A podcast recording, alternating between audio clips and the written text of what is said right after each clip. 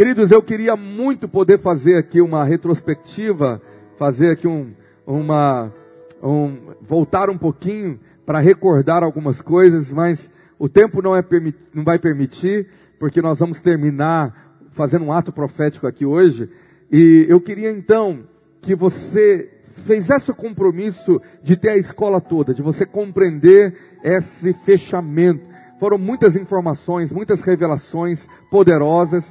Nós falamos sobre as fontes das enfermidades emocionais e espirituais e baseamos na história desse homem. Fizemos um mapeamento usando ele como exemplo. E aqui você pode então entender o porquê que muita coisa acontece na sua vida, na sua família. Nós entendemos o quadro aqui é, emocional herdado da família, do contexto familiar, da infância. Então, qual é o resumo de Jefité? Um menino valente que nasce num lar disfuncional, porque o pai cometeu um pecado de adultério e ele era filho da prostituta que o pai se relacionou. Então, quando ele cresceu, os irmãos expulsaram ele de casa, o rejeitaram. O pai não fez nada, a madrasta com certeza se posicionou ali. E pior, ele não foi só expulso de casa, ele foi taxado como filho bastardo, uma vergonha, e ele foi expulso da cidade. E ele se juntou com marginais. Essa foi a vida dele, cria um pequeno exército de rebeldes. E quando aquela cidade foi atacada pelos amonitas, inimigos, eles não tinham escapatória e sabiam que ali estava um bando de gente violenta. Foi, foram até Jefté e pediram que ele viesse socorrer a cidade. E aí foi o um momento para ele se vingar. E ele disse: Eu vou, com a condição de vocês me colocarem como líder, chefe dessa cidade. Ele queria tudo para se vingar desse quadro é, de doença emocional que ele se encontrava. E ele fica tão desesperado para vencer que ele faz uma loucura, ele faz um voto de tolo. E ele fala que se o Senhor desse a vitória para ele, que ele então ofereceria como um sacrifício a primeira pessoa que entrasse na casa dele. Que loucura, Deus não tinha pedido isso.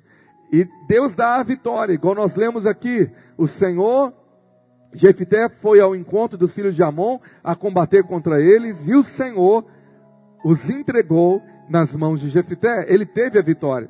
E quando ele chega em casa, quem entra pela porta era sua única filha, a filha única que ele tanto amava, então ele teve que cumprir esse voto. Que história triste.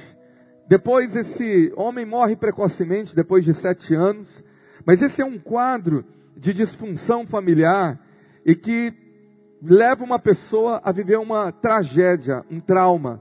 E a primeira coisa que nós vamos falar agora para trazer um caminho de conserto, de como restaurar a vida emocional ferida, machucada, como trazer cura, é entender algumas verdades. A primeira que eu quero compartilhar com você, que gosta de anotar, de sempre se lembrar, anota aí no seu caderno, no seu celular.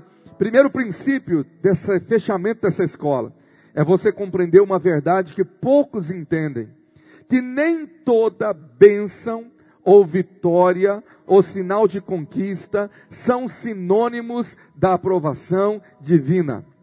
Não é porque Deus entregou nas mãos dele que foi por causa dele. Talvez tinha tanta gente clamando, orando e Deus queria salvar Israel. Deus queria já dar livramento. Então, independente daquele voto de tolo, a graça de Deus deu a vitória ao povo, porque o povo iria morrer. E aqui tem misericórdia e graça. Mas ele ter vencido não significa que Deus estava aprovando as suas atitudes, obras. É por isso que muita gente vive longos anos num conformismo com doenças, com maldição, com obras que não agradam a Deus, porque aparentemente tudo está indo bem.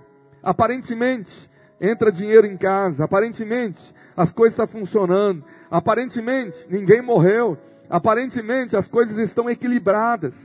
O problema é que tem um tumor, um câncer lá dentro, escondido, que vai estourar como uma bomba relógio. Muitas pessoas aprisionadas por demônios, elas são como aqueles que o diabo amarrou uma linha na perninha do pardal.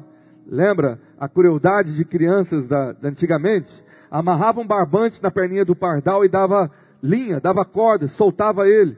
E o pardal achava que estava livre, até que o menininho só fazia puxar a corda. O diabo está esperando o tempo de puxar a corda de muitos que abriram brechas, que não vivem uma vida com Deus, que a família está completamente vulnerável, mas aparentemente vai bem. Aparentemente as coisas não estão num caos. Aparentemente vai bem. Esse é o problema.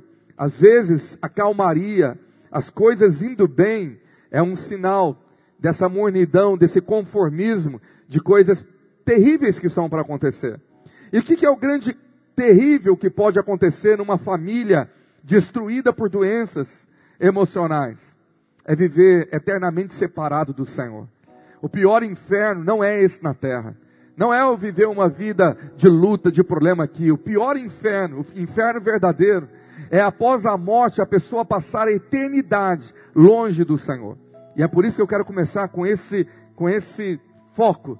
Meu irmão, a cura começa quando você entende que a coisa mais importante que alguém na família ou alguém pessoalmente não poderia perder, para que, que eu quero ser curado? Ah, porque eu não quero perder minha família. Ah, tá, ok. Para que, que eu quero ser curado? Porque eu não quero perder meu casamento. Ah, entendi. Para que, que eu quero ser curado? Ah, porque eu quero ser próspero, abençoado. Ok. Para que, que eu quero ser curado? Porque eu quero ver a bênção nos meus filhos, quero que ver maldição quebrada, as maldições hereditárias serão quebradas. Tudo isso, ok, amém. Mas o motivo número um para você querer ser curado é para você ter uma vida com Deus e ter salvação. Você vai falar, Senhor, eu quero ser curado porque eu não quero passar a minha eternidade longe do Senhor. Quem está me entendendo? Diz amém. Esse é o motivo. Então, para isso, nós temos tantos exemplos na Bíblia como o de Moisés, o grande homem de Deus, o pastor de Israel. Certa vez, Deus dá uma ordem para ele falar a rocha para sair água para saciar a sede do povo. Mas ele desobedece, ele fere a rocha com seu bordão, com seu cajado, e o Senhor fica irado com ele. Mas quando ele desobedeceu, a água jorrou, e ele diz: funcionou. Nem tudo que funciona significa que está sendo aprovado por Deus. Grava isso. E com isso Moisés perdeu a oportunidade de entrar na terra de Canaã. Deus disse não. A justiça de Deus, a ira de Deus, a punição de Deus foi: você não herdará Canaã. Tem muita gente não herdando promessas, mas acha que está funcionando. Não, minha vida tá, não está tão ruim, está indo bem. Eu estou conseguindo levar, eu tenho um passado de tragédia, de dor, mas eu consegui equilibrar, eu consegui é, fluir, as coisas estão indo, porque aparentemente está funcionando. Então, troque o querer funcionar, o dar certo, o querer ter vitória, por ser aprovado diante do Senhor. Amém? A Bíblia diz: procura ser alguém, um obreiro aprovado diante do Senhor. Queira ser, ter aprovação. O que eu mais quero é naquele dia do encontro com o Senhor, ouvir Jesus repetir as palavras de Mateus 25, verso 21. Olha o que ele vai dizer a muitos, eu creio. Mateus 25, verso 21. A palavra do Senhor diz assim: Disse-lhe o Senhor: Muito bem, servo bom e fiel foste fiel no pouco, sobre o muito te colocarei. Entra no gozo do teu Senhor. O gozo é a eternidade, as moradas celestiais que o Senhor tem preparado para aqueles que creem. Amém? E aí o Senhor disse: Seja bem-vindo porque fostes fiel. Bom, agora, quando você coloca isso como prioridade, eu quero ser aprovado, por isso eu quero ser curado. Eu quero que Deus traga salvação completa na minha alma, restauração plena. Nós vamos começar agora então, o segundo princípio é, é como lidar com quebras de maldição. Como lidar com quebra de traumas. Vamos para essa história de Jefté, em Juízes 11, verso 39. Logo depois que ele cumpre o voto, então eu já expliquei que nós não sabemos se de fato ele matou a filha ou se ele, ela deixou, ele a deixou sem descendência. É, muitos acreditam que de fato ele a matou. Diz assim: ao fim de dois meses, tornou ela para seu pai, o qual lhe, lhe fez segundo o voto por ele proferido. Assim ela jamais foi possuída por varão, e daqui veio o costume em Israel. Então entenda bem, a Bíblia não está deixando claro se ela morreu ou se ela não teve marido, se ela não teve descendência. Por quê? Porque para um judeu, principalmente uma mulher judia, era como morrer ficar sem descendência, sem descendência. É como se não valesse a pena existir. E é o quadro dela. Por isso esse lamento. Agora veio um costume, veio uma tradição, veio uma maldição o resto dos anos. Olha o verso 40. O costume em Israel de as filhas de Israel saírem por quatro dias, de ano em ano, a cantar em memória da filha de Jefité, o Gileadita. Olha que costume terrível, foi feito um memorial das virgens chorar todo ano, por quatro dias, em memória dessa menina. Essa menina foi uma marca, um trauma, uma dor para Israel. Todo mundo que tinha pai olhava para a filha, lembrava de Jefité, dizendo: Esse homem deve ter sofrido demais. Aqui eu quero falar sobre as memórias de dor. Tem muitas pessoas que acham que o tempo cura a dor e não cura. Ele simplesmente, às vezes, às vezes intensifica. Tem gente que sofre de memórias que são vergonha, se sente culpado. E para isso, muitos usaram meios de bloqueios mentais para não se lembrar da tragédia, do trauma, do abuso, da ferida, do rancor, da raiva, da pessoa que você ficou magoado. Então tenta neutralizar e colocar na gaveta do esquecimento. Mas o problema é que o diabo é tão terrível que mais cedo ou mais tarde ele gera um jeito de trazer o negócio de novo. Não é assim? Você tenta esquecer, passa um tempo, do nada aquilo te persegue.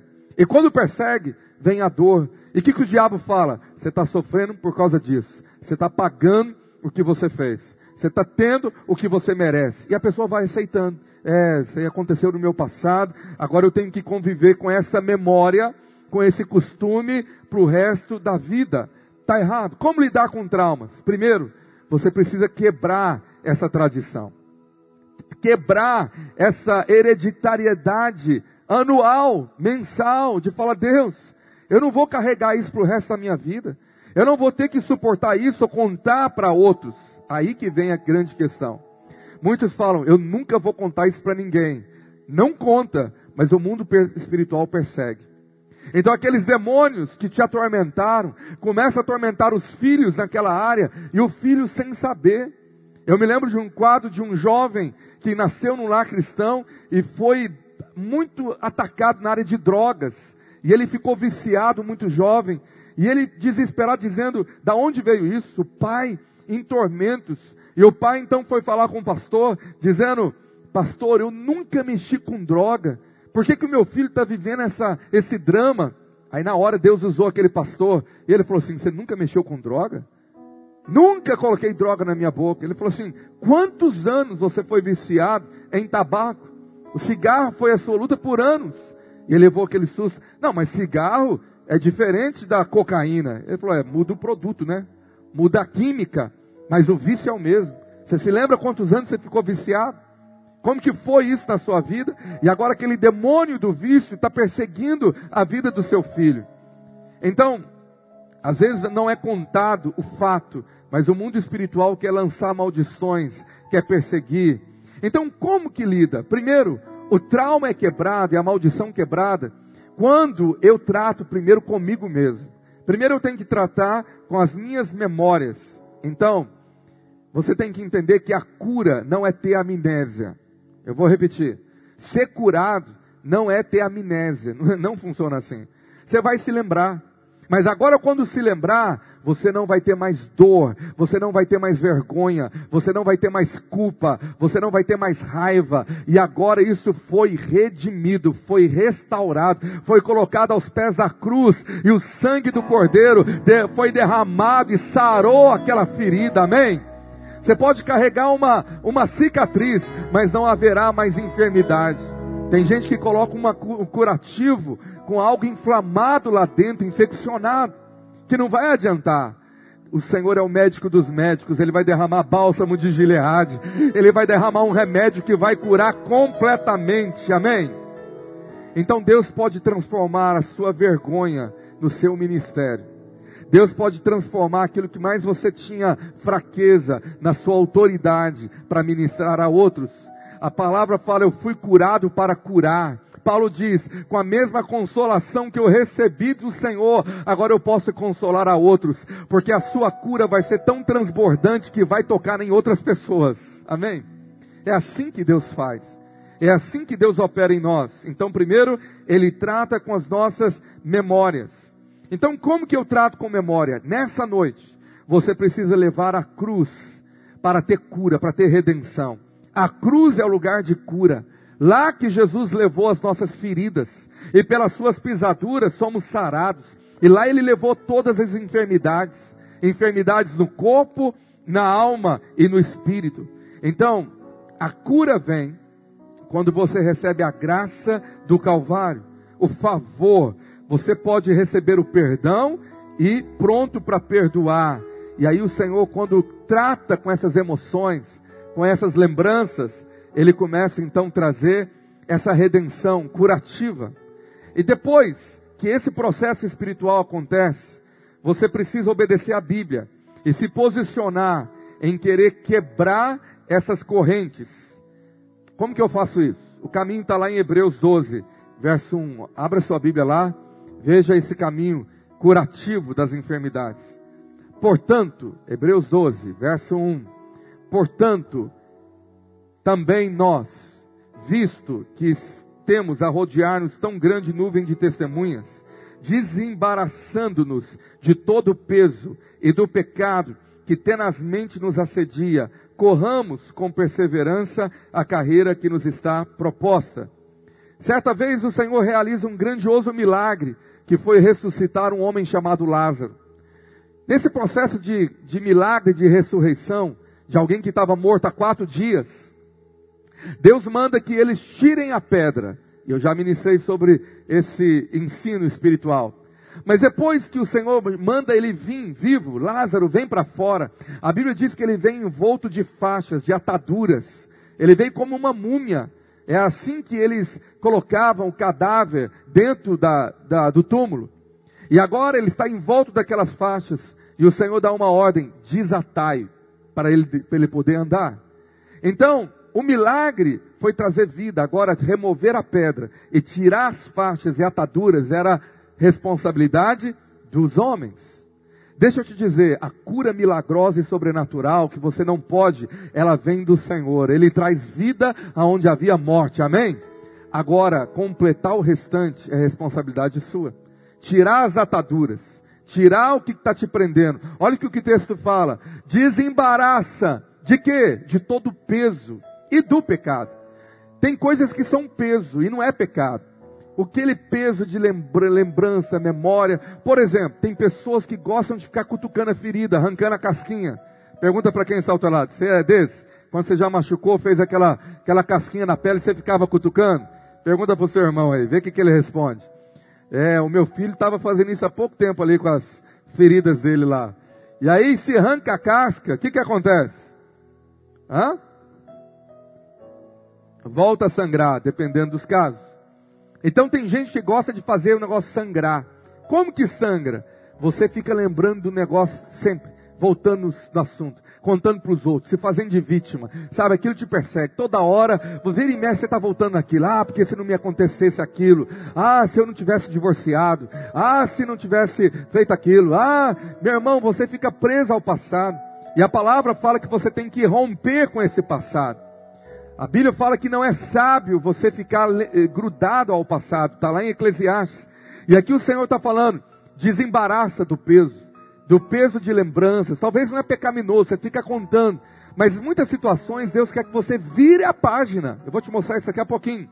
Desembaraça do peso e do pecado, que fica como uma cola tenaz. Lembra dessa cola tenaz? Fica lá tentando grudar, te assediar. Se você desprende dessas ataduras, você vai correr com perseverança a carreira que está proposta para você. Deus tem coisas novas para a sua vida. Talvez esses traumas estavam agarrando você como uma corrente, mas nessa noite essas correntes vão ser quebradas e você vai correr para o seu destino em Deus. Você pode aplaudir o Senhor por essa verdade profética. Amém, pastor. Mas como que eu faço isso? É só orar? O verso 2 nos dá o caminho.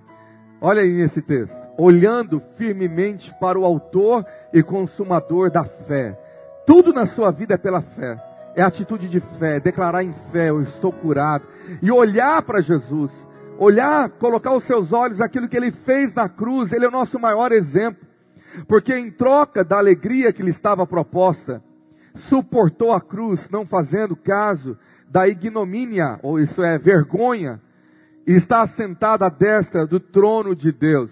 Então a cura está em Jesus. Fica firme nele, mantenha os seus olhos nele. A Bíblia diz que aqueles que estão em Cristo Jesus, as coisas velhas se passaram e eis que tudo se faz novo. O segredo é estar com Jesus. É ter um compromisso com Ele nessa noite e viver com Ele para o resto da sua vida. Amanhã você vai estar firme nele. Depois de amanhã, firme nele. Amém? Agora olha o verso 3. Olha o caminho. Considerai, pois, atentamente aquele que suportou tamanha oposição dos pecadores contra si mesmo, para que não vos fatigueis desmaiando em vossa alma ou desanimando. O que, que você tem que considerar? Você tem que atentar para aquilo que Jesus padeceu, sofreu, entender o mistério da cruz, porque é aquilo que vai te dar força. Quando você olha Jesus dizendo, o homem justo sem pecado, Senhor, perdoa eles, porque eles não sabem o que fazem. Essa unção virá sobre você para você perdoar o abusador, para você perdoar aquele que parecia que não merecia perdão. Mas o perdão é muito mais por sua causa, para você ser curado, do que pela outra vida, pela outra pessoa. Verso 4: Na luta contra o pecado, ainda não tendes vencido até o sangue. Meu querido, o processo de cura é uma luta. Escreva aí. Luta. Luta para me desatar. Às vezes a cura é um processo. Tem gente que viveu 10 anos embolado com trauma, com a lama do pecado, com aquela, com aquela marca. Aí numa noite, ele quer que Deus pegue a varinha de condão e bate na cabeça dele e tudo transforma. É claro que Deus pode fazer isso. Porque Ele é a porta, mas Ele também é o caminho. Porta fala de milagres instantâneos, caminho fala de milagres processuais. Talvez a sua cura começa hoje, amanhã ela vai aumentar, depois de amanhã é um nível muito maior, daqui a algum tempo você está completamente curado, amém? Amém? Você crê nisso? Jesus já fez milagre assim. Um dia ele cura um cego e pergunta: Você vê? Ele falou: Estou vendo mais ou menos. Então o Senhor ora de novo, porque muitas vezes a cura é um processo. Talvez o Senhor está me falando de alguém com problema de insônia aqui. Hoje você vai dormir melhor, amanhã melhor ainda, depois muito melhor, e você vai se ver completamente curado de toda insônia para a glória de Jesus. Agora, como que eu trato com lembranças? Olha o exemplo do apóstolo Paulo em Filipenses 3, verso 13. Olha aí. Irmãos, quanto a mim, não julgo havê-lo alcançado, mas uma coisa faço. Repete comigo bem alto. Uma coisa eu faço. Esquecendo-me das coisas que ficaram para trás. Meu irmão, você tem que fazer isso. Você fala, pastor, não é fácil, não, é uma luta, mas é uma decisão se esquecer. Hoje nós vamos orar pela sua cabeça porque você tem domínio próprio. Você pode levar os seus pensamentos cativos à obediência em Cristo Jesus. Você pode definir o que fica na mente e o que não fica. Amém? Sabe, tem aquele velho ditado: é impossível não permitir que um passarinho sobrevoe sobre a sua cabeça. Mas você pode não permitir que ele faça um ninho na sua cabeça. Às vezes vem um pensamento intruso mas você tem autoridade no nome de Jesus para falar: eu repreendo esse pensamento, essa lembrança está na cruz e eu me esqueço das coisas que ficam para trás. E quem faz isso, olha o que, que Paulo diz, fala comigo bem alto, e avançando para as que estão diante de mim. Meu irmão, você vai romper, você vai crescer. Aquilo que estava travado na sua vida, Deus vai destravar. Vai ser um start, amém? Deus vai quebrar aquilo que estava segurando você tentando amarrar você. Mas para você avançar, você precisa esquecer daquilo que fica para trás. Verso 14. E aí eu prossigo para o alvo, para o prêmio da soberana vocação de Deus em Cristo Jesus. Deus tem alvos maravilhosos para você atingir. Deus tem planos para a sua vida. Sua vida não acabou. A sua vida não está na, me, na mesmice, não está vegetando. Deus tem coisas maravilhosas. Eu profetizo, o melhor de Deus ainda está por vir. Amém? Então, para chegar nesse alvo, qual é o seu alvo? Eu declaro uma pessoa curada pelo poder do Senhor, uma pessoa restaurada, uma pessoa saudável, uma pessoa cheia do Espírito Santo, uma pessoa perfeita. Ninguém falou amém no perfeito. Esse é o tema da mensagem de domingo, uma pessoa perfeita. Você não pode perder essa mensagem da Santa Ceia, domingo que vem. Qual é o caminho então para esse alvo? Como que eu faço para que eu possa alcançar esse alvo de cura perfeita?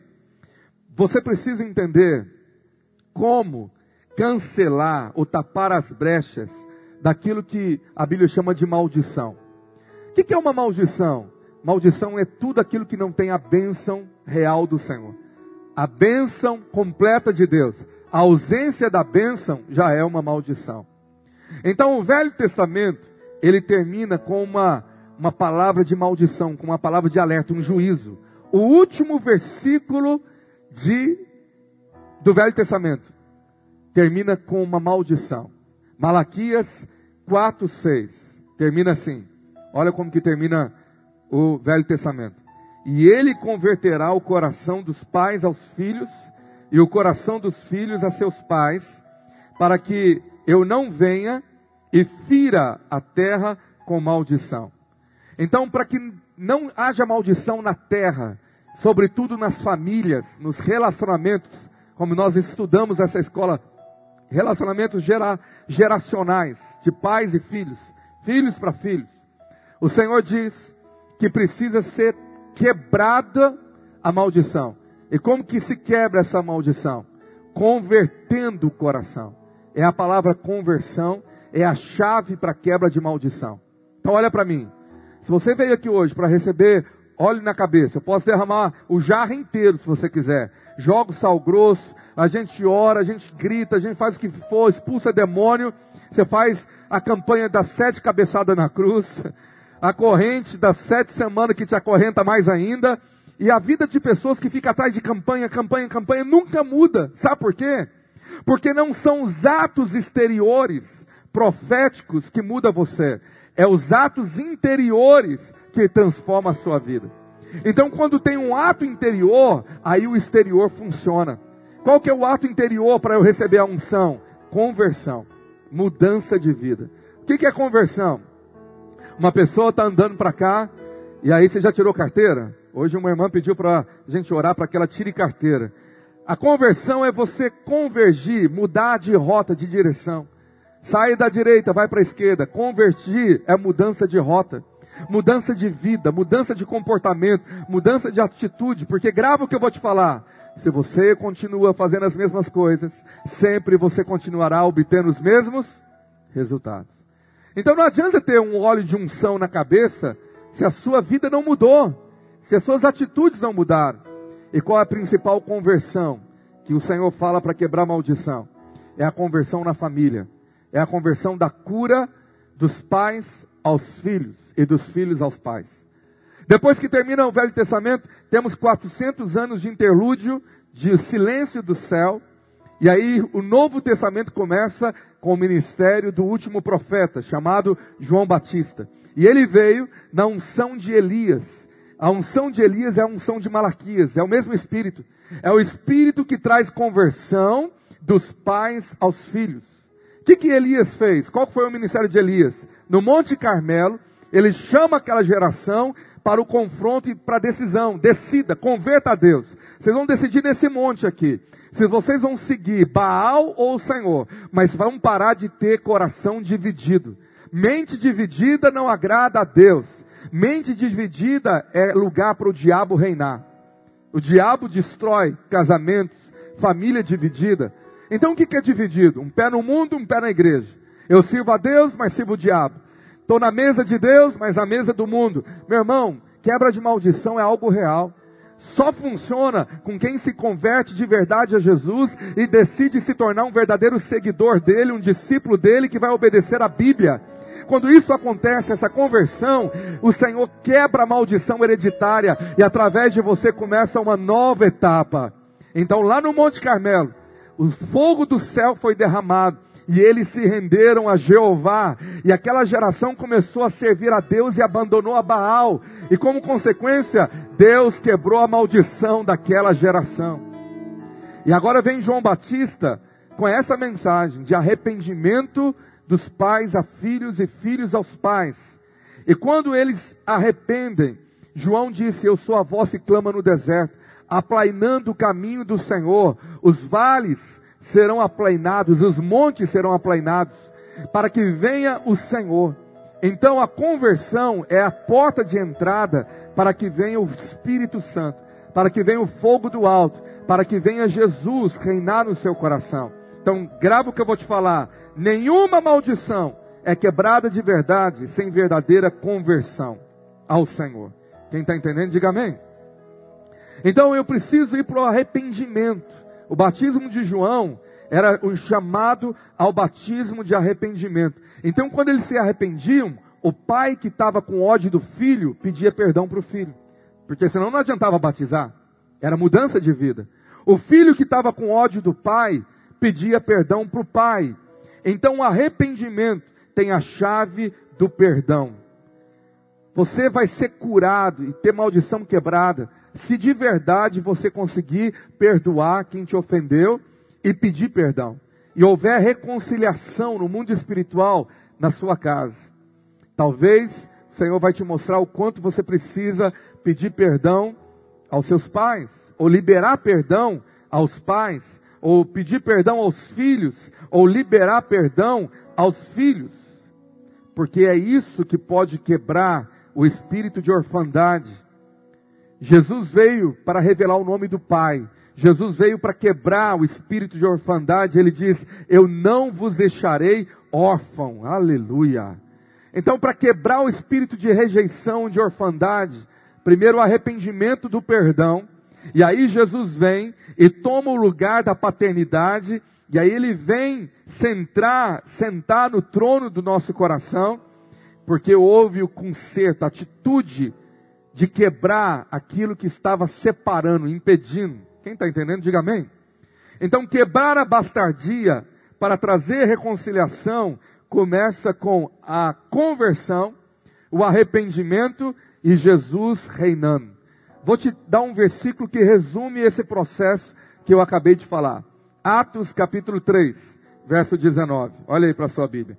Está resumido aqui nos ensinos apostólicos. Pedro está falando: arrependei-vos, pois, e convertei-vos para serem cancelados os vossos pecados. Talvez o lugar, o processo foi colocado em ordem diferente, mas é a mesma. Arrepender a mudança de mente, converter a mudança de caminho. E aí o o pecado é cancelado, aí a maldição é cancelada, porque aonde o sangue de Jesus é derramado, as maldições são destruídas para a glória de Jesus, e agora começa um, um período só de bênção. Olha aqui, verso 20: a fim de que da presença do Senhor venham tempos de refrigério, e que envie Ele o Cristo, que já vos foi designado Jesus eu profetizo, está chegando o tempo de refrigério na sua vida, cura completa, vem a presença do Senhor na sua vida. Jesus vem reinar, Jesus vem tomar o lugar dele, amém? Apocalipse 3 fala, no verso 20: Eis que estou à porta e bato. Se alguém ouvir a minha voz e deixar eu entrar, então eu entrarei e cearei com ele. O Senhor está tocando no seu coração para você se render nessa noite falando: Jesus, entra mesmo e toma tudo, toma todo lugar, toma a direção, toma o controle da minha vida. Então volta aí para o verso 19 de Atos 3. O processo é arrependimento, conversão e maldição quebrada, pecado cancelado. Para isso, o Senhor chama esse processo de nascer de novo. Quando você se arrepende dos seus pecados, você crê na obra que Cristo fez na cruz, Ele morreu no seu lugar, para te dar a vida dele. E você decide agora viver para Jesus, deixando ele encher, entrar no seu coração. E você decide agora viver para ele e por ele. Você toma uma decisão de obedecer a palavra de Deus. Ah, o primeiro mandamento da Bíblia, do Decálogo, dos Dez Mandamentos, que houve promessa, foi repetido no Novo Testamento, em Efésios 6, verso 2. Olha lá. O que, que eu devo obedecer na Bíblia? Efésios 6, verso 2. Vamos ler toda a igreja juntos esse texto? Bem forte, bem alto. Um, dois, três, já. Honra o teu pai e a tua mãe, que é. Verso 2. Para Verso 2. 1, 2, 3 já. Para que te vá bem e sejas de longa vida sobre a terra. Essa é a promessa, prosperidade, viver bem, viver curado, viver uma vida próspera, viver eternamente, uma vida feliz, uma vida da qual o Senhor diz: Eu vim para que tenham vida e a tenham em abundância. Essa vida, ela está ligada com a escolha de obedecer o verso 1 honrar os pais, honrar as fontes, liberar perdão, parar de acusar, de amaldiçoar. Talvez você sofreu muito na vida dos pais e gerações passadas, só por causa de uma coisa: eles não tinham, e por isso que eles não tinham, eles não te deram. Eles não te deram porque eles não tinham. Grava isso. Tudo que você não teve, carinho, proteção, amor, cuidado, é porque de fato talvez eles não tinham. E eles não tinham, que talvez também não receberam. Mas isso está sendo mudado em você. O Senhor está derramando vida próspera, vida longa, vida cheia da presença dEle. E a partir de agora vai ser uma nova história na sua descendência. Você pode aplaudir o Senhor por essa verdade? Nós vamos encerrar com Atos 2, verso 20. Atos 3, verso 20, melhor. E nós vamos orar por esse versículo. Nós vamos clamar que nessa noite venha da presença do Senhor o tempo de refrigério, isso é, o tempo da cura, o tempo do conserto. Venha a presença do Senhor através de Jesus. Você recebe isso? Antes de orar, e nós vamos profetizar cura e ungir você, eu queria dar oportunidade nessa escola. Isso pode ser a coisa mais maravilhosa dessa noite, desse ano a Bíblia fala que quando alguém se arrepende, quando um pecador se arrepende na terra, a festa nos céus, os anjos celebram. E eu creio que os anjos estão na expectativa de muitos aqui, não importa se você já é evangélico, crente, cristão, cristoa, ateu, à toa, não sei. Não importa se você fala que é católico, espírita, não sei o que você fala. Você precisa entregar sua vida para Jesus. Não entregar para uma religião, não entregar para um ritual, mas entregar para uma pessoa. Ele ressuscitou ao terceiro dia e ele está aqui no nosso meio através da pessoa do Espírito Santo. E ele trouxe você aqui, ele está tocando no seu coração. E o que, que é entregar a vida para Jesus? Ah, pastor, um dia eu já levantei a mão.